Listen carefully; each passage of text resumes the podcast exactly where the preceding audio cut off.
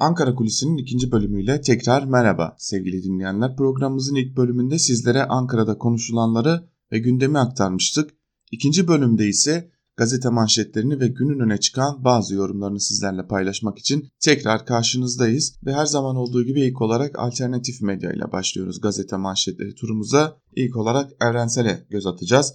Evrensel Gazetesi bugün öğrenciye saldırı ağaca balta manşetiyle çıkmış. Dün ODTÜ'de yaşananları manşetine taşımış ve şöyle deniyor manşetin ayrıntılarında. ODTÜ'de KYK yurdu inşaatı için polis eşliğinde üniversiteye giren iş makineleri öğrencilerin tepkisine rağmen ağaçları kesti. Polisin biber gazlı saldırısı sonrası öğrenciler Verşankök ODTÜ'ye rektör olamaz sloganlarıyla rektörlüğe yürüdü. Öğrencilerin mücadelesi sonucu ağaç kesimi durduruldu. Çankaya Belediyesi ekipleri de polisin engeline karşı alana girerek yurt inşaatının ruhsatsız olduğunu tespit etti. CHP milletvekili Gamze Taşçıer Ankara Büyükşehir Belediyesi Mansur Yavaş'ın ot direktörünü arayarak yurt yapmak istiyorsanız arazi inşaat benden ot diye hibe edeceğiz dediğini ve rektörden cevap beklediklerini söyledi deniyor manşetin ayrıntılarında. Hatta CHP milletvekili Gamze Taşçıer'in Çankaya Belediyesi çalışanlarını polisin içeri almaması ve alanı mühürleyememeleri nedeniyle kendi milletvekili aracıyla içeri soktuğu da belirtiliyor ki bu şekilde alanın mühürlenmesi sağlanabilsin diye dün gerçekten ODTÜ'de çok ciddi şeyler yaşandı. Yeniden bir ODTÜ'yü takip altına alma harekatı diyebiliriz bir yerde de bu yaşananlara. Evrensel Gazetesi'nin ardından Yeni Yaşam ile devam edelim. Yeni Yaşam gazetesi de bugün halkın parası kimlere gidiyor manşetiyle çıkmış ve manşetin ayrıntılarında şunlar aktarılıyor. Cumhurbaşkanlığı Strateji ve Bütçe Başkanlığı'nın hazırladığı rapora göre 2018 yılının son 6 ayında Cumhurbaşkanlığı bütçesinden vakıf ve derneklere yapılan cari transfer 818 milyon lira. Para aktarılan dernek ve vakıfların isimleriyle hangi kuruluşun ne kadar para aldığı ise gizli tutuldu. Daha önce başkanlık, Başbakanlık tarafından hazırlanan rapor Cumhurbaşkanlığı hükümet sistemine geçilmesiyle Cumhurbaşkanlığı tarafından kaleme alındı. Hükümete yakın dernek ve vakıflara sadece merkezi bütçeden değil, yerel yönetimler bütçesinden de milyarlar aktarılıyor. 2018'de sadece İstanbul Büyükşehir Belediyesi'nin bütçesinden dernek ve vakıflara 847 milyon lira aktarıldığı ortaya çıkmıştı. İstanbul Büyükşehir Belediyesi'nin para aktardığı vakıflar içinde Erdoğan'ın oğlu Bilal Erdoğan'ın yönetiminde yer aldığı Okçular Vakfı da bulunuyordu. Ekrem İmamoğlu seçilince bu yardımların kesileceği duyurulmuştu deniyor manşetin ayrıntılarında. Dün de sizinle paylaşmıştık. Doşevelle'den Tunca Öğreten'in haberiydi bu. Gerçekten de merkezi bütçeden Türkiye'de kimlere para aktarıldığını çok açık biçimde ortaya koyan bir haberdi. Ve Yeni Yaşam gazetesinden bir haber daha var. Bu haberi de sizlerle paylaşalım. Kitlelere taşınmalı başlıklı bir haber. Bu haberin ayrıntılarında ise şunları kaydediyor. İstanbul seçimiyle yeniden alevlenen yeni anayasa tartışmaları sürüyor. HDP Onursal Başkanı Ertuğrul Kürkçü, bugün Türkiye'nin gerçekte hangi devlet şemasına dayalı olarak yöneltildiğini Erdoğan dahil hiç kimsenin bilmediğini belirterek Türkiye keyfiliğin norm haline gelmesiyle her gün yeniden başa sarılan bir yazılı olmayan anayasa ile yönetiliyor dedi. Yeni bir anayasa yapmanın kaçınılmaz olduğuna ve HDP büyük görev düştüğüne dikkat çeken Kürkçü şunları kaydetti.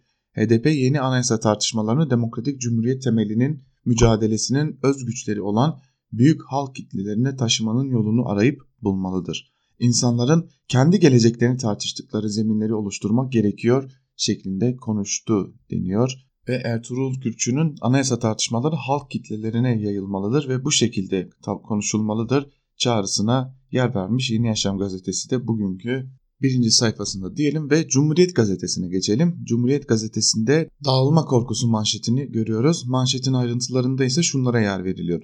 Cumhurbaşkanı Erdoğan'ın kalması için ikna edemediği eski bakan Ali Babacan AKP'den istifa ederek yeni parti hazırlıklarını resmen ilan etti. Kamuoyuna yaptığı açıklamada yeni partinin ilke ve programına ilişkin ipuçları veren Babacan her konuda beyaz sayfalarla işe başlamak gerekmektedir dedi. Babacan'ın istifasının ardından AKP'den kopuşların yaşanacağı belirtiliyor. Siyaset kulislerinde Gül destekli Babacan ekibinin kuracağı partinin Türkiye Büyük Millet Meclisi'nde grup kuracak sayıya ulaşabileceği değerlendirmeleri yapılırken Erdoğan gelecek ay il gezilerine çıkma kararı aldı. Erdoğan'ın 31 Mart için teşekkür ziyareti olduğunu açıklasa da gezilerin amacının tabanda baskı yaratarak yeni partiye kayışları önlemeye çalışmak olduğu kaydediliyor deniyor. Cumhuriyet Gazetesi'nin haberinde Bunları biz de size sabah saatlerinde Ankara Kulisi'nin ilk bölümünde de aktarmıştık. Aslında bir noktada e, yalnızca AKP'de değil başka partilerden çeşitli kopuşlar yaşanabileceği belirtiliyor. Özellikle İyi Parti'den kurulacak yeni partiye kopuşların olma ihtimali üzerinde de durulduğunu hatırlatmakta fayda var diyelim ve devam edelim. Cumhuriyet Gazetesi ile devam edelim. Ekonomi tıkandı başlıklı bir haber var. Onu sizlerle paylaşalım Cumhuriyet Gazetesi'nde. TÜSİAD Yönetim Kurulu Başkanı Kaslovski yeni yönetim sistemindeki bazı sakıncaların uygulamada ortaya çıktığını belirterek sistemi yeni denge ve kontrol mekanizmalarıyla destekleyecek anayasal değişiklikler görmeyi umuyoruz dedi. Şirket bilançolarının yüksek borç nedeniyle sıkıştığını belirten Kaslovski sorun yokmuş gibi davranamayız. Merkez bağımsız olmalı uyarısında bulundu deniyor haberin ayrıntılarında. Yine Cumhuriyet Gazetesi'nden katliamda içişleri kusurlu başlıklı bir haberle devam edelim. Ankara 17. İdare Mahkemesi Ankara'daki gar katliamında yaşamını yitiren 4 kişinin yakınlarının açtığı tazminat davasında önlemekle yükümlü olduğu saldırıyı önleyemeyen İçişleri Bakanlığı'nı kusurlu buldu. Mahkeme Bakanlığı'nın kurban yakınlarına toplam 350 bin lira tazminat ödemesine karar verdi deniyor haberin ayrıntılarında. Ankara'daki katliam 10 Ekim katliamına ilişkin böylesi bir tazminat kararı da var. Doğrudan İçişleri Bakanlığı'nı etkileyen bir karar olarak diyelim. Bir Gün Gazetesi'ne geçelim. Bir Gün Gazetesi'nin bugünkü manşetinde çaldılar, çırptılar, faturayı halka kestiler sözleri yer alıyor ve ayrıntılarında ise şu cümlelere yer verilmiş. AKP krizin çözümünü yine yurttaşın cebinde arıyor. Torba yasa teklifine göre yurt dışına çıkış harcına 3 kat zam geliyor. Yedek akçenin bütçe aktarımı için harekete geçildi. Hükümet krize karşı halkı zora sokacak adımlar için harekete geçti. Krizin faturasını yine halka kesilecek. AKP Grup Başkan Vekili Mehmet Muş ekonomi ağırlıklı yeni bir torba yasanın ayrıntılarını açıkladı. Buna göre yurt dışına çıkış harcının 15 liradan 50 liraya çıkarılması planlanıyor. Kullanılmış telefonlar için ise 250 TL isteniyor. Bunun ödenmemesi durumunda telefonlar 4 ay içinde kullanıma kapatılacak. Varlık barışı ise yeniden uzatılacak. AKP'nin bir süredir gündemde tuttuğu kamuoyunda kefen parası olarak bilinen ihtiyat akçesinin bütçeye aktarımı içinde harekete geçildi. Muş planı şöyle anlattı. Merkez Bankası kanununda değişikliğe gidiyoruz. Yedek akçe olarak ayrılan oranları Türk Ticaret Kanunu ile uyumlu hale getiriyoruz. Kanunda belirtilen düşüşler yapıldıktan sonra %10 olarak yedek akçenin ayrılmasını teklif ediyoruz. Bu adımla Merkez Bankası'nın bağımsızlığı ilkesi fiilen tarihe karışıyor denmiş bir gün gazetesinin manşetinin ayrıntılarında gerçekten de e, şunu düşünmeden edemiyor insan. Bir gün AKP bu ülkede iktidardan gittiğinde arkasında nasıl bir enkaz bırakacak gerçekten merak ediliyor. Çünkü böylesi bir durumda böylesi ülkenin yasalarının dahi içinin oyulduğu, boşaltıldığı, anlamsızlaştırıldığı tamamen günü kurtarma adına yasaların yapıldığı bir ortamda Türkiye'nin AKP sonrasını düşünmek gerçekten de korkutucu bir hal almaya başlıyor. Türkiye nasıl toparlanabilir? Bu durumdan nasıl çıkabilir sorusu her geçen gün daha fazla önem kazanmaya başlıyor. Şimdi devam edelim. Ekonomi dedik. AKP sonrası ekonomiye dair belki de küçük bir örnek olsun diye bunu verelim sizlere. Son vurgunu yapıp gitmişler başlıklı bir haber bu. Bir gün gazetesinden yine AKP iktidarının İBB'deki son oyunu. Temmuz'da yapılacak 1 milyon TL'lik ödemeyi alıp harcadılar. İkinci kez İstanbul Büyükşehir Belediye Başkanı seçilen Ekrem İmamoğlu ilk meclis toplantısında belediyenin mali durumuna tepki gösterdi ve İmamoğlu şöyle dedi. Belediye bütçesi tam bir miras yedi bütçesi. Ek öğünden İBB'nin mevcut durumunun finansal fotoğrafının çekilmesini istedim. Bana sundular. Gördüğüm manzara tüyler ürpertici.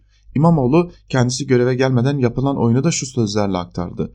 Temmuz ayında kullanılacak maliye katkı payı biz yönetime gelmeden ödenmiş. Bir hafta içinde 1 milyar lira harcanmış. Belediye 2 yıldır borçlarını ödemek için gayrimenkullerini satmaya başlamış. Artık borçların ödenecek hali de kalmamış deniyor. Bu haberin ayrıntılarında da gerçekten de bir utanç tablosuyla karşı karşıyayız. Hiç gitmeyeceklermiş gibi ya da hiç ödeme sırası gelmeyeceklermiş gibi harcama yapılıyor halkın bütçesinden, halkın paralarıyla ve bir gün bir başka parti ya da halkın başka bir temsilcisi geldiğinde o borçlar tahsil edilmeye başlanıyor. Aslında Mardin Büyükşehir Belediyesi'nde biz bu durumu yaşıyoruz. Kayyum döneminde borçlandırılan Büyükşehir Belediyesi'nin elektrikleri kesiliyor ve bu nedenle de belediye su pompalarını çalıştıramadığı için yüz binlerce insanın yaşadığı Mardin'e su pompalayamıyor. Ee, belki de ileride çünkü bu da artık mümkün gibi geliyor. İstanbul Büyükşehir Belediyesi de Cumhuriyet Halk Partisi'ne geçtiği için yarın bir gün bu borçlar nedeniyle elektrikler mi kesilir ya da başka bir şey mi olur? çalışması bu şekilde mi engellenir sorusu da akla geliyor. İmamoğlu için de gerçekten de e, halkın parasıyla halka bu kadar zulmedilmesi ve AKP sonrası açısından da insanları korkutmaya devam ediyor. Şimdi Sözcü gazetesiyle devam edelim. Sözcü gazetesi de AKP'de yol ayrımı manşetiyle çıkmış bugün. Yeni parti kurma hazırlığındaki Babacan son yıllardaki uygulamalar nedeniyle AKP ile aklen ve kalben bir ayrışma yaşadığını belirtti. İşte istifa açıklaması. İçinde bulunduğumuz şartlarda Türkiye için yepyeni bir gelecek vizyonuna ihtiyaç var. Çeşitli kesimlerle istişarelerimiz de bunu teyit etmektedir. Yeni bir çalışma başlatmak kaçınılmaz hale geldi. Ben ve pek çok arkadaşım böyle bir çalışma için büyük ve tarihi bir sorumluluk hissetmekteyiz. Hepimizin amacı ülkemizin itibarını yükseltmek ve refahını korumaktır deniyor manşetin ayrıntılarında Ali Babacan'ın sözleri aktarılıyor. Ankara'da konuşulanlara da değiniliyor yine haberin alt başlığında yeni istifalar gelecek deniyor. Ali Babacan'ın ardından AKP'de başka istifalar da bekleniyor. Sadullah Ergin, Beşir Atalay, Mehmet Şimşek, Mehmet Aydın ve Nihat Ergün'ün de istifa edeceği dile getiriliyor denmiş haberin ayrıntılarında. Gerçekten de e, bir AKP eskilerine umut bağlama durumu mu var Türkiye'de? Gerçekten bu da ayrıca utanılması gereken bir durum olur herhalde diyelim. Devam edelim. Kesmeyin hocam başlıklı bir haber var Sözcü gazetesinde bunu da sizlere aktaralım. ODTÜ kampüsündeki Kavak Ormanı'nın bir kısmı yurt inşaatı için kesildi. Polis direnenleri gaz ve copla dağıttı. Tepkiler artınca kesim durduruldu. Kesimi önlemek için 55 gündür nöbet tutan öğrenciler dün polis tarafından zorla kavaklıktan çıkarıldı ve kesim başladı. Kesim sürerken devreye giren Mansur Yavaş ile CHP'li vekiller rektör Verşan Kök ile görüşerek yeşil katliamı durdurmayı başardı deniyor haberin ayrıntılarında. Ancak ağaçların %80'inin kesildiğini belirtmekte fayda var. Tabi ağaçlar yeniden ekilir, yeniden canlandırılır ama dün son olarak beton mikserleri bölgeye girmişti. Her ne kadar Verşan Kök, rektör Verşan Kök bu konuda durdurduk dese de sanırım öyle görünüyor ki ODTÜ'lü öğrenciler Verşan Kök'e pek de bu konuda güven duymuyorlar. Direnmeye ve orada bulunmaya devam edeceklerini de sıklıkla dile getiriyorlar. Karar Gazetesi'ne geçelim. Karar Gazetesi de manşetinden ağaç kesmeden olmuyor mu diye sormuş ve manşetin ayrıntılarında şunlara yer vermiş. Başkentte Otto arazisinden geçen yol projesi tartışmalara yol açmıştı. Gökçek dönemindeki olayın ardından ODTÜ yeniden ağaç katliamı tartışmalarına konu oldu. Kampüs içinde Kavaklık adıyla anılan ve Kredi Yurtlar Kurumu'na devredilen ormanlık alanındaki yurt projesine karşı çıkan öğrenciler 55 gündür bölgede çadırlarla nöbet tutuyordu. Dün sabah kampüse iş makinelerinin girmesi tansiyonu yükseltti. Polisin protestoculara biber gazlı müdahalede bulunduğu belirtildi. ODTÜ öğretim üyeleri ve muhalefet milletvekilleri de öğrencilere destek verdi.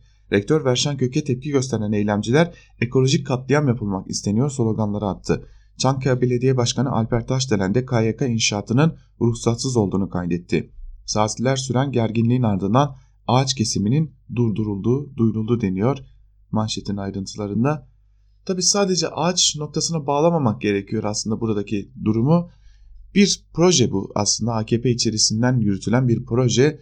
E, ODTÜ'nün içerisine bir Truva atı yerleştirilmesi planlanıyor diyor öğrenciler. Dün hatta biz de Özgürüz Radyo'da konuk aldığımız konukların da bu konuda fikirleri bu yöndeydi. ODTÜ'nün içerisinden bir Truva atı yerleştirilmek ve ODTÜ'nün içerisinde çatışmalar çıkarılmak isteniyor. Çünkü ODTÜ AKP'ye biat etmedi deniyor ve KYK yurdunu özellikle ODTÜ'lü öğrenciler ve akademisyenler bir Truva atı olarak niteliyorlar. Sadece ağaç katliamı değil aynı zamanda ODTÜ'nün içerisine bir Truva atı yerleştirilmesine de karşı çıktıklarını sıklıkla dile getiriyorlar. Bunu da aktaralım ve devam edelim biraz da yandaş gazetelere bakalım.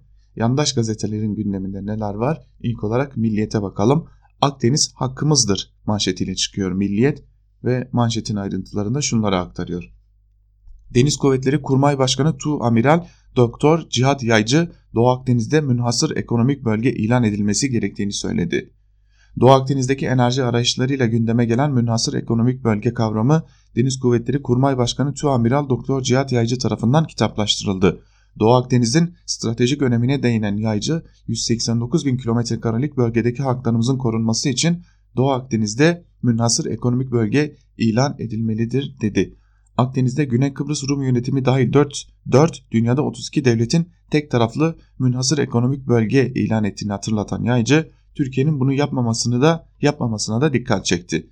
Tu Amiral Yaycı, Doğu Akdeniz'in toplam 3 trilyon dolarlık doğal gaz rezervinin Türkiye'nin 572 yıllık Avrupa kıtasının 30 yıllık ihtiyacını karşılayacağını vurguladı deniyor haberin ayrıntılarında ve aslında her geçen gün Doğu Akdeniz'deki gerilim bir biçimde yükseliyor, yükselmeye de devam edecek gibi görünüyor. Giderek de buradan burası da bizim için Doğu Akdeniz için e, gündem madde önemli gündem maddelerimizden biri olmaya devam edecek ve burada artık her an bir çatışma yaşanma ihtimali de her geçen gün güçleniyor. Her an bir gerginlik yaşanma ihtimali de güçleniyor diyelim. Zaten Cumhurbaşkanı Erdoğan da bu konuya ilişkin açıklamalar yapmış. Milliyet de bunu aktarıyor yine birinci sayfasından. Yolumuzdan alıkoyamazlar başlıklı haberle aktarmış Milliyet bunu. Cumhurbaşkanı Erdoğan Güneydoğu Avrupa İşbirliği Süreci zirve toplantısına katılmak üzere Saraybosna'ya gitti. Hareketinden önce Atatürk Havalimanı'nda konuşan Erdoğan, Doğu Akdeniz'de sondaj gemilerimizin faaliyetlerini sürdürdüğünü belirterek bu konuda sağdan soldan bazı rahatsız edici sesler çıkabilir ama bu seslerin hiçbirisi bizi bu yolumuzdan alıkoyamayacak dedi deniyor manşetin ayrıntılarının devamında. Milliyetin ardından Hürriyet gazetesiyle devam edelim. Hürriyet gazetesi Apolet'te dolandırıcı manşetiyle çıkmış bugün. Bölge eki haberleri yapmaya devam ediyor Hürriyet ve Milliyet sırayla bu konuları paylaşıyorlar birbirleriyle görüldüğü gibi. Ankara'da yüzlerce kişi binbaşı ve yarbay rütbesi taşıyan kişilerce dolandırıldık diye emniyete başvurunca büyük sahtekarlık ortaya çıktı. Abdullah Göktay Tüzüner FETÖ nedeniyle TSK'dan ihraç edilen eniştesinin kimlik kartı ve üniformasını kullanıyordu. Kendisini yarbay olarak tanıtan SÖ de ona yardım ediyordu. İkili subay, az subay, uzman çavuş, polis ve bekçi olmanızı sağlayacağım diyerek vatandaşlardan para alıyordu. Sonuçta 260 kişi emniyete başvurdu. Emniyet ekipleri teknik takip ve fiziki takibin ardından Tüzüner ve SÖ'yü evlerinde gözaltına aldı. Sahte asker Tüzüner polisler eve geldiğinde ne dolandırıcılığı ben binbaşıyım diyerek askeri kimlik, kimlik gösterdi. Tüzüner'in kendisi de dolandırıldığını söyleyen nişanlısı ben onu gerçekten binbaşı sanıyordum demiş ve böylesi bir haberli haberin manşetine taşımış. Hürriyet gazetesi de ve biz de bu manşetin ardından Sabah gazetesiyle devam edelim. S-400'ler Türkiye'ye hayırlı olsun manşetiyle çıkmış Sabah gazetesi. Manşetin ayrıntılarında ise şunlara yer veriliyor. S-400'lerin Türkiye'ye yolculuk hazırlığı devam ediyor. Yükleme çalışmaları sürüyor. S-400'ler Türkiye'de planlanan yerleri konuşlandırılacak. Ülkemiz, bölgemiz ve özellikle dünyamız için hayırlı olsun. Bu sözler Cumhurbaşkanı Erdoğan'ın S-400'lere ilişkin Avrupa seyahati öncesi yaptığı açıklamadan ve ardından Sabah gazetesi ayrıntıları aktarmaya şöyle devam ediyor. Erdoğan Ağustos ayı ile birlikte bazı şehirlere teşekkür ziyaretlerinde bulunacağını açıkladı. Bu ziyaretlerinde büyük şehirler ağırlıklı olacak. Hem teşkilatımızla bir araya geleceğiz hem de toplantılar yapacağız dedi şeklinde de aktarılan ayrıntılar var. Biliyoruz ki bu ziyaretlerin esas amacı aynı zamanda bir taban yoklaması ve tabanı sıkıştırma amacı gidiyor. Ali Babacan'ın harekete geçmesiyle birlikte Cumhurbaşkanı Erdoğan da harekete geçti demek daha doğru olacaktır diyebiliriz. Sabah gazetesinin ardından da Star ile devam edelim. Star gazetesi de S-400'ler yola çıkıyor manşetiyle çıkmış bugün. O da manşetin ayrıntılarını şöyle aktarmış. Başkan Erdoğan hava savunma sistemi S-400'lerin Türkiye yolculuğunun son aşamasına geldiğini açıkladı. Şu anda yolculuk hazırlığı devam ediyor. Bizi bu noktada şu tarih zorlamazsanız isabetli olur ama yolculuk hazırlığı yükleme çalışmaları sürüyor. Mutabık kaldığımız tarihler var. Burada da yerleşme planları nereye konuşlanacağı Milli Savunma Bakanlığı Genelkurmay Başkanlığımızın sorumluluğunda. Onlar planlamayı yapıyorlar ve bizim önümüze getirecekler. Uçakla gelecek biliyorsunuz. S-400'ler oralarda konuşlanacaktır. Ülkemiz için, dünyamız için hayırlı olsun. Doğu Akdeniz'deki sondaj faaliyetlerine de değinen Erdoğan, Türkiye'nin sondaj gemilerinin arama, tarama çalışmalarıyla koordineli olarak kendi yol haritası içerisinde süreci devam ettiriyor. Sağdan soldan bazı rahatsız sesler çıkabilir ama bu seslerin hiçbirisi bizi yolumuzdan alıkoyamaz deniyor Star gazetesinin manşetinin ayrıntılarında da. Hatırlarsanız muhalif gazetelerden ya da alternatif medyadan sizlere aktarmıştık. 800 milyondan fazla para harcandı başkanlık sisteminde bir yılda. Şimdi yandaş gazeteler nasıl bakıyor başkanlık sistemine? İşte öyle bak nasıl baktıklarını gösteren bir haber var. Kısa bir haber ama onu da sizlerle paylaşalım. Başkanlıkla Türkiye şahlanışa geçti deniyor haberin başlığında Star gazetesinde. Cumhurbaşkanlığı sistemi bir yılı geride bıraktı. Alınan hızlı kararlarla güçlü Türkiye için yeni bir sayfa açıldı. Yeni sistem Türkiye'yi vesayet odaklarından uzaklaştırarak hem askeri hem de ekonomik açıdan dış saldırılara karşı daha güçlü hale getirdi.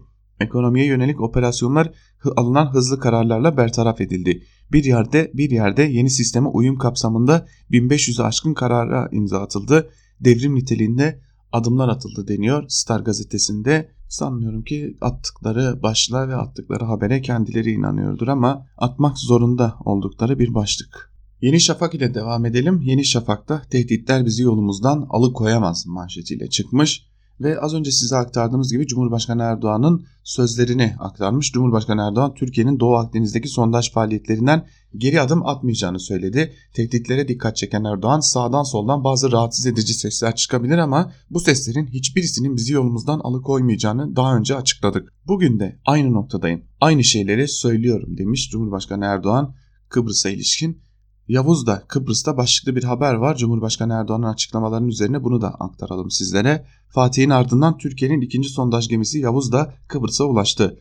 Karpaz açıklarına demir atan Yavuz bu hafta ilk sondaja başlayacak. Türkiye böylece Doğu Akdeniz'de ABD, Fransa ve Yunanistan'ın tehditlerine karşın geri adım atmadığını gösterdi deniyor bu haberin ayrıntılarında da. Son olarak Yeni Akit gazetesine göz atalım. Yeni Akit bizi yolumuzdan alıkoyamazlar manşetiyle çıkmış. Yine Cumhurbaşkanı Erdoğan'ın diğer yandaş gazetelerde aktardığımız gibi burada da aynı şekilde Cumhurbaşkanı Erdoğan'ın sözleri yer alıyor. Cumhurbaşkanı Erdoğan Saraybosna hareketinden önce yaptığı açıklamada S-400'ler uçakla getirilecek, yükleme çalışmaları sürüyor. Doğu Akdeniz'de sondaj gemilerimiz arama tarama çalışmalarını sürdürüyor. Bizi yolumuzdan alı, alıkoyamazlar dedi şeklinde de diğer tüm yandaş gazetelerin olduğu gibi Akit'te bu ayrıntılarla çıkmış durumda bugün.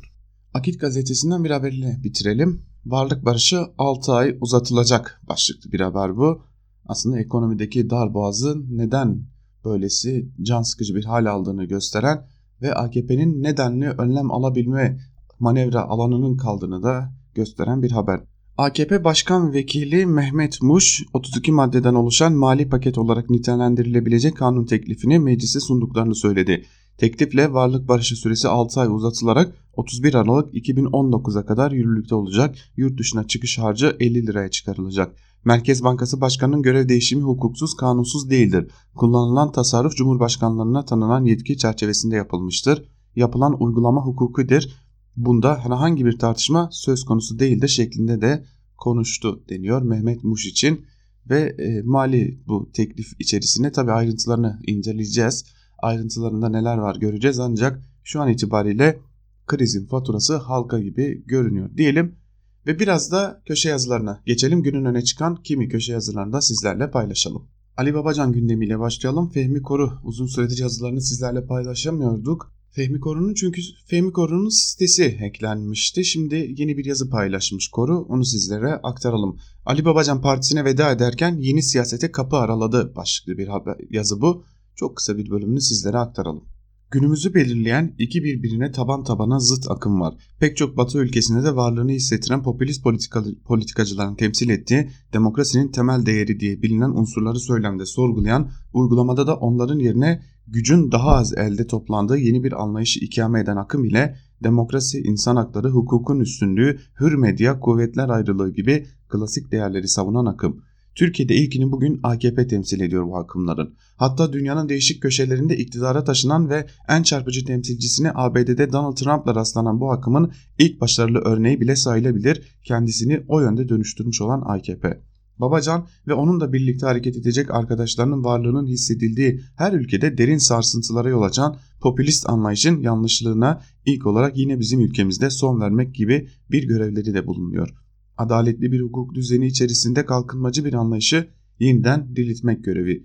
İşsizlere iş bulacak bir ekonomik atılımı gerçekleştirirken bunu herkesin kendini güvende bulabileceği bir hukuk düzeninde sağlamayı amaçlayan bir program yazılması gerekiyor nerede kalmıştık veya hadi köyümüze geri dönelim tarzı bir kolaycılık değil, 21. yüzyılın ilk 20 yılına damgasını vuran gelişmelerden hareketle önümüzdeki dönemin şartlarını göz önünde tutan bir ufuk çizgisini kollamayı önceleyen bir anlayışla.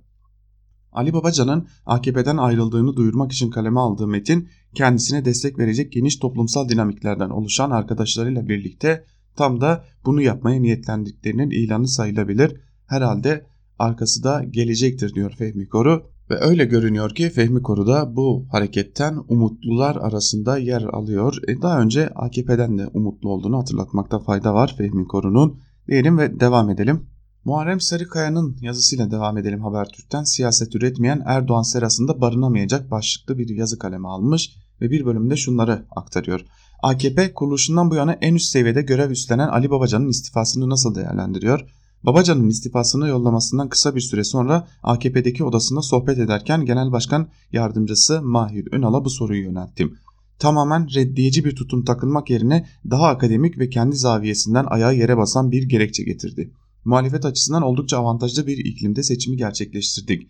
Eğer böyle bir iklimde Türkiye genelinde %52, İstanbul'da ise %45 oy alıyorsak bu siyasette doldurulacak bir boşluğun olmadığını gösterir. Onun için Babacan olayının siyasette bir karşılığı yok. Devamında 2002'den bu yana İstanbul seçiminde aldıkları oyları sıraladı. İptal edilmeden önceki oyların %48 olduğunu anımsattı. Biz 2004'ten bu yana İstanbul'da sürekli oy arttırdık. Yükselme trendi gösterdik dedi. Ünal yeni sisteme geçişle birlikte ortaya çıkan yeni yapılanmaların da iyi okunması gerektiğinin altını çizdi. Zaten boğaz enfeksiyonu sorunu yaşadığı için bunun ötesinde de konuşmaktan kaçındı. Ancak AKP koridoruna bakıldığında gelişmeler son iki milletvekili toplantısıyla birlikte ele alındığını söylemem gerekir. Öncelikle sadece İstanbul seçiminin sonucuna bakarak durum değerlendirmesi yapmanın yanlışlığına işaret ediliyor. Aslında onlar da Ünal gibi düşünüyorlar. Her ne kadar eleştiriler bazı yaklaşımlar olsa da son seçimde yaşananı biraz da kadere bağlıyorlar. Hatta Ekrem İmamoğlu'nun İstanbul seçimini kazanmasını da biraz kaderci yaklaşarak Cumhurbaşkanı Erdoğan'ın sıklıkla tekrar ettiği şu tekerlemeye göndermede bulunuyorlar. Kaderinde olacaksa işi mermere geçer dişi, kaderinde olmayacaksa işi muhallebide kırılır dişi. MHP yönelik eleştirileri de genel merkez yönetimi gibi bir noktada haksız buluyor. Bunun 2014'te İstanbul'daki MHP seçmenini okumaktan kaynaklandığı inancını dile getiriyor. MHP'nin Erdoğan karşıtlığında olanlar zaten ayrıldı İyi Parti'ye gitti. Kriz anlarında Erdoğan'ı yalnız bırakmayan MHP'liler ise hiçbir zaman tek terk etmedi görüşüne atıf yapılıyor. Siyasetin AKP'deki yapılış tarzına ilişkin söylem ve tavır da bundan sonrasına bundan sonra olacaklara işaret edecek nitelikte. Bundan böyle seçmen donanımlı siyasetçiyi tercih edecek. Bunu da iki seçimdir gösteriyor. Artık siyasetsizlik dönemi bitti. Yani siyaset üretmeden bir kenarda oturup siyasetten geçinme süreci tamamlandı.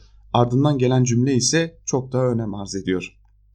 Erdoğan'ın serasında bugüne kadar siyasetsizlikle kalanlar bundan böyle kalamayacaklar. Siyaset üretmeyenin o sırada bulunması bundan böyle imkansız. AKP Genel Merkezi'ndeki bakış bunlarla sınırlı değil. Tabii ki seçim dönemindeki bazı hataların yanlışlığına da işaret eden çok Babacan'ın partileşme sürecinin kendilerine de sıkıntı yaratacağını kayda geçiren var demiş Muharrem Sarıkaya'da yazısının bir bölümünde.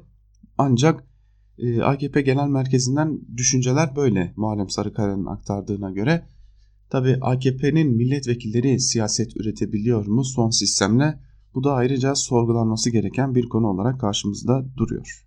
Hürriyet gazetesinden Abdülkadir Selvi ile devam edelim. Selvi Babacan'ın istifası Erdoğan ile Davutoğlu'nun görüşmesi başlıklı bir yazı kaleme almış. Bu yazının da bir bölümünü sizlerle paylaşalım. Ali Babacan'ın her konuda beyaz sayfalarla işe başlamak gerekir çıkışı bize aynı zamanda önümüzdeki sürecin yol haritasını veriyor. Babacan kuracağı partiye davet etmek için görüştüğü bir gruba AKP'nin içini hedeflemiyoruz. AKP tabanına da hitap edeceğiz ama Türkiye'yi hedef alıyoruz demişti. Babacan'la görüş, görüşenlerin zihninde AKP gibi İslamcı çizgi ağır basan değil, ANAP gibi merkez bir parti imajı oluşmuştu. Liberal ve sosyal demokrat isimlere teklif götürüldüğü söylendi. Hatta değerli sanatçımız Zülfü Livaneli'ye de teklif götürüldü ama o kabul etmedi diye konuşuldu. Yeni, yeni partide eski AKP'lilerin baskın bir görüntü vermesinin önüne geçileceği söyleniyor. Bilinen ağırlıklı isimlerin dışında AKP'den ziyade merkeze hitap eden isimler parti vitrininde yer alacak. Genç beyinler ve yeni isimler düşünülüyormuş. Kurulacak olan partinin avantajları ve dezavantajları var. Partinin kuruluş sürecinde bunları çokça tartışacağız. Yeni kurulan her parti gibi belli ki topluma yeni bir gelecek vaat edecekler. Ama en başta AKP lideri Erdoğan'ın ihanet suçlamasına göğüs germek zorunda kalacaklar. Ali Babacan AKP ile köprüleri atıp yeni parti kurma çalışmalarını hızlandırırken ayrı bir parti kurma çalışması yürüten Ahmet Davutoğlu'nun ne yapacağı merak ediliyor. Davutoğlu ile Erdoğan arasında Ramazan bayramında bir telefon görüşmesi gerçekleşiyor. Ha tamam Babacan olmadı ama Davutoğlu geliyor diye düşünmeyin. Konuşma kısa süre içinde İstanbul seçimlerine yeni parti kurma konusuna kayıyor. Erdoğan Davutoğlu'ndan tekrarlanan İstanbul seçimlerinde İstanbul'da çalışmasını istiyor. Davutoğlu Konya'dayım karşılığını veriyor.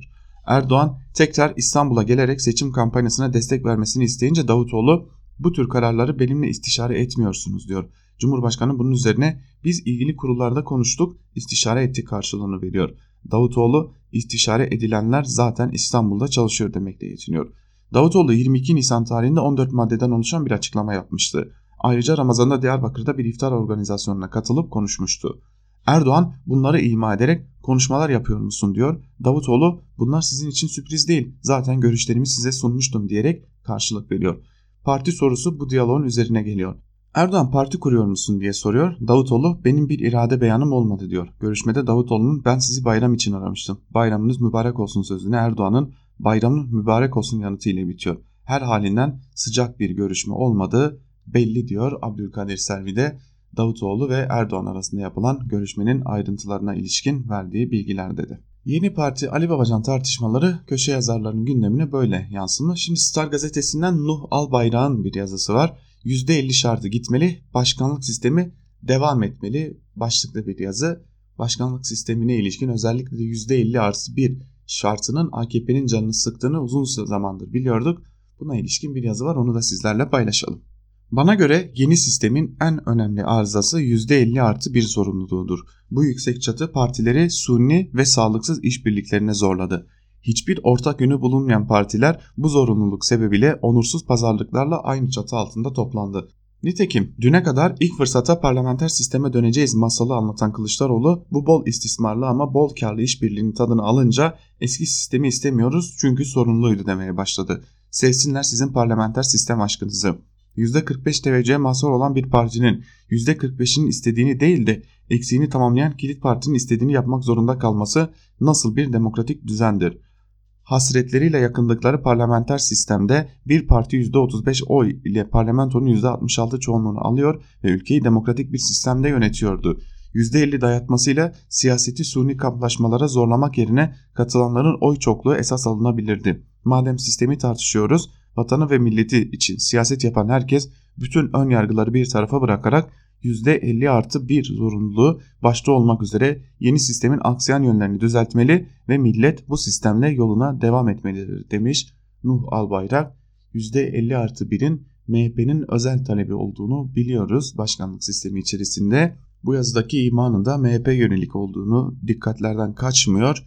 Tabi MHP ile AKP arasında sorun var mı yok mu bu artık spekülasyon derecesine gelmiş durumda ama öyle görünüyor ki AKP gerçekten de bu noktada bir düzeltmeye ihtiyaç duyuyor. Yandaş yazarlarla devam edelim. Türkiye gazetesinden Fuat Uğur'un rengini siz seçin ama İdlib, Cerablus, Afrin üçgeni alarm veriyor başlıklı bir yazı kalemi almış ve bir bölümünde kendi cephelerinden dikkat çekici bir tespiti dile getirmiş. Bunu da sizlerle paylaşalım. Hadi İdlib'i anladık ama Cerablus, Elbap ve Afrin'de can sıkıcı haberler geliyor. Bu bölgelerdeki güvensiz ortamın ve olup bitenlerin sahada bulunan gazeteciler, sivil toplum ekipleri, AFAD, Kızılay ve askerler tarafından sürekli rapor edildiği belirtiliyor. Yerine yani Cumhurbaşkanı Recep Tayyip Erdoğan'a ulaşıyor mu bilinmiyor.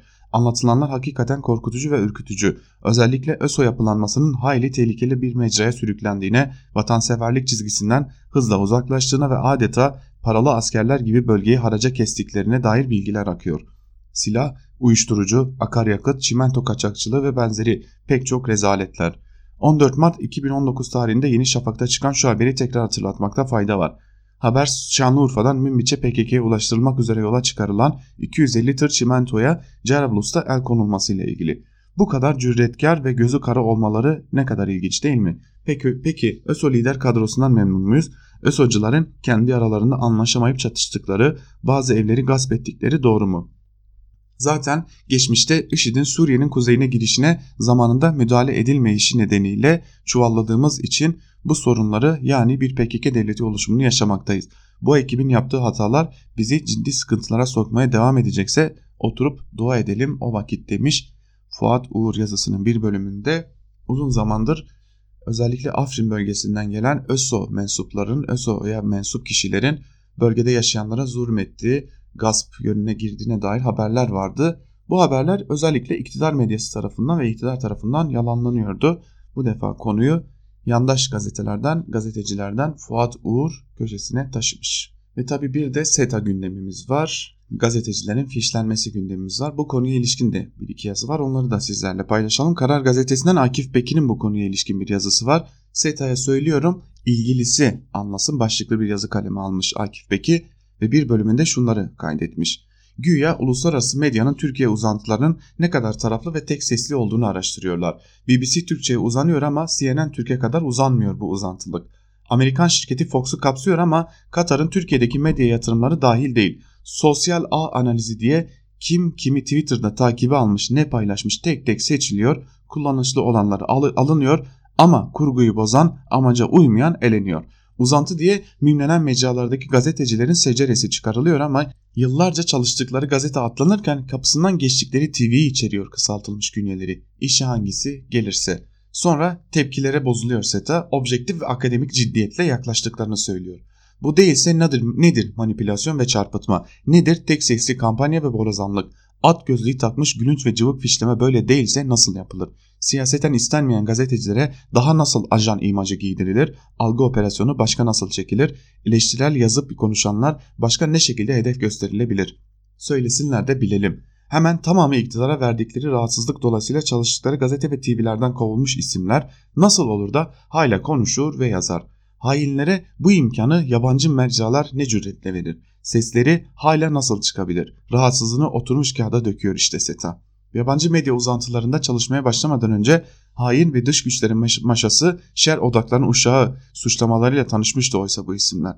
Orada takıldıkları için başlamadı bu ima ve suçlamalar. Başından beri sorun nerede yazıp konuştukları değil ne yazıp konuştuklarıydı yani. Çok sesliliğe hayat hakkı tanınsa farklı sesler barındırılsa. Hangisi basılı gazeteden dijitale geçerdi? Kim ekranda olmayı bırakıp sosyal medyaya giderdi? Bir de kendi rızalarıyla ayrılmış, kovulmamışlar gibi bahsetmiyorlar mı? Sorun uzantı sorunu olsa kendisinin de bir merkezin uzantısı ve odağı gibi görülmesine, Washington ve Berlin'deki çalışanlarının ajanmış gibi itibar saldırılarına uğramasına kapı açmazdı.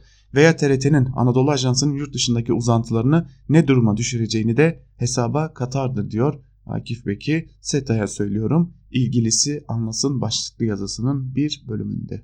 Ve yine Duvar gazetesinden Ali Duran Topuz'un atanamayan kayyum olarak SETA direktörü başlıklı yazısının bir bölümünü de sizlerle paylaşalım. Rapordaki bir dert hükümeti eleştirme derdi her cümlede kendisini ortaya koyuyor. Rapor birçok gazetecilik işini ve birçok gazeteciyi hükümeti eleştirme kriteriyle gazetecilikten ıskat ediyor. Kriter bu olunca bir gün ve evrensel gibi sosyalist yayınların marjinal sayılması normalleşiyor. Mesela 5 ne 1K kriteri kullanılsa övmeye çalıştığı gazeteler marjinal kalacak. Buyurun gazetecilik bilmezliğin ve başka hedeflerin ilk hileli sözü. Soru sorduk. Acaba bu medya kuruluşları ve gazeteciler Türkiye'ye hedef alan bir terör saldırısından sonra taziyelerini paylaşıp terör örgütünü lanetlemişler mi? Bu ne yahu? Neyin bilimi bu? Terörün mü? Gazetecileri mi araştırıyor, terör başsavcılığı basın bürosu olarak gizli bir kanuna göre iddianame mi hazırlanıyor? Gazeteci araştırıyorsan bir terör saldırısından sonra saldırı ne zaman oldu, nerede oldu, nasıl oldu, saldırıyı kim yaptı, nasıl yaptı, neden engellenemedi, sonuçları ne oldu, kim öldü, kim kaldı, arkasında kim var, nasıl aydınlatılır? Bunların peşine düş. Kim düşmedi? Ona bakarsın. Kim kınadı, kim taziye yanladı diye bakacağın yer siyaset olur, diplomasi olur. Ama gazetecilik olmaz. Hangi kanunda yazılı gazetecinin terör saldırısından sonra taziye bildirmesi gerekti ya da lanetlemesi? Taziyeyi kime bildirecek? Kendini medya kayyumu olarak atayan size mi beyim? Yoksa yaranmaya çalıştığınız başka devletli güçlere mi? Kendi çapında saygınlığı olan uluslararası medya kuruluşlarının Türkiye uzantılarının marjinal ideolojilerce esir alındığının gösterilmesi hoşlarına gitmedi. BBC'nin, Deutsche Welle'nin, Voice of America'nın, Sputnik'in, say Sputnik'in saygınlıkları kendi çapında olacak tabi. Her devletin yayın anlayışı kendi çapında olur zaten. Marjinal ideoloji dediğinizi o kurumlara da bir raporla iletin bence. İlminizden faydalanmak için bekliyorlardır. Esir alınmışlar madem kurtarın lütfen. Ne anlar onlar ideolojiden, marjinalden, haberden? Yazın raporlarınızı, marjinal, marjinalleri atar, sizi alırlar belki işe, sizi rahatsız etmeye devam edeceğiz.'' Ateş olsanız cürmünüz kadar yer yakarsınız. Elinizden geleni ardınıza koymayın. Kim marjinal, kim gazeteci, kim bilimci, kim filmci. Her gün ithamdan geçiyor zaten. Çok geçmeden kendiniz bile anlarsınız. hem esasen kendinizi fişlediniz siz. Derdinizi, çapınızı, hedeflerinizi, niyetinizi tarihe yazdınız diyor. Ali Duran Topuz da SETA'ya ilişkin kaleme aldığı ve oldukça sert ifadeler de içeren bu yazısıyla birlikte SETA'nın özellikle koordinatörlerine de gazetecilerin belki de içlerinden geçen söylemek istediklerini söylemiş oluyor diyelim. Biz de Ali Duran Topuz'un bu yazısıyla birlikte köşe yazılarını da burada noktalayalım. Günün ilerleyen saatlerinde elbette ki biz günün gelişmelerini aktarmaya sizlere devam edeceğiz. Ancak bunun öncesinde sizlere birkaç küçük hatırlatmada bulunalım. Özgürüz Radyo'nun Google Play Store'da ve App Store'da uygulamaları hazır. Bu uygulamaları indirerek dilediğiniz her yerde dilediğiniz zaman daha büyük bir kolaylıkla Özgürüz Radyo'nun yayın içeriklerine erişebilir. Böylelikle programlarımızı daha hızlı dinleyebilirsiniz diyelim. Ve tabi bu arada gün içerisinde yayın akışımızda neler var onları da kısaca sizlerle paylaşalım. Bugün yine saat 17 haber bültenimizin hemen ardından Lezzet Avcısı programıyla Coşkun Aral sizlerle olacak. Ve eş genel yayın yönetmenimiz Can Dündar da gün içerisinde Özgür Haberler'in, Özgür Haber bültenlerinin hemen ardından Özgür Yorum'la siz değerli Özgürüz Radyo dinleyicileriyle buluşmaya devam edecek. Tabi bu arada tekrar hatırlatalım. Özgürüz Radyo'nun tüm bu içeriklerini çok daha hızlı dinleyebilmek için, çok daha kolayca erişebilmek için bu içerikleri yapmanız gereken tek şey Özgürüz Radyo uygulamasını Google Play Store'dan ya da App Store'dan yalnızca 30 saniyenizi ayırarak indirmek. Böylelikle dilediğiniz her yerde Özgürüz Radyo'yu çok daha kolaylıkla dinleyebilirsiniz diyelim. Bu hatırlatmalar ile sizlerle veda edelim. Ben Altan Sancar günün ilerleyen saatlerinde Özgür Haber bültenleriyle günün gelişmelerini aktarmak üzere karşınızda olmaya devam edeceğiz. Biz şimdi mikrofonu eş yayın yönetmenimiz Can Dündar'a ve Özgür Yorum'a bırakıyoruz. Özgürüz Radyo'dan ayrılmayın.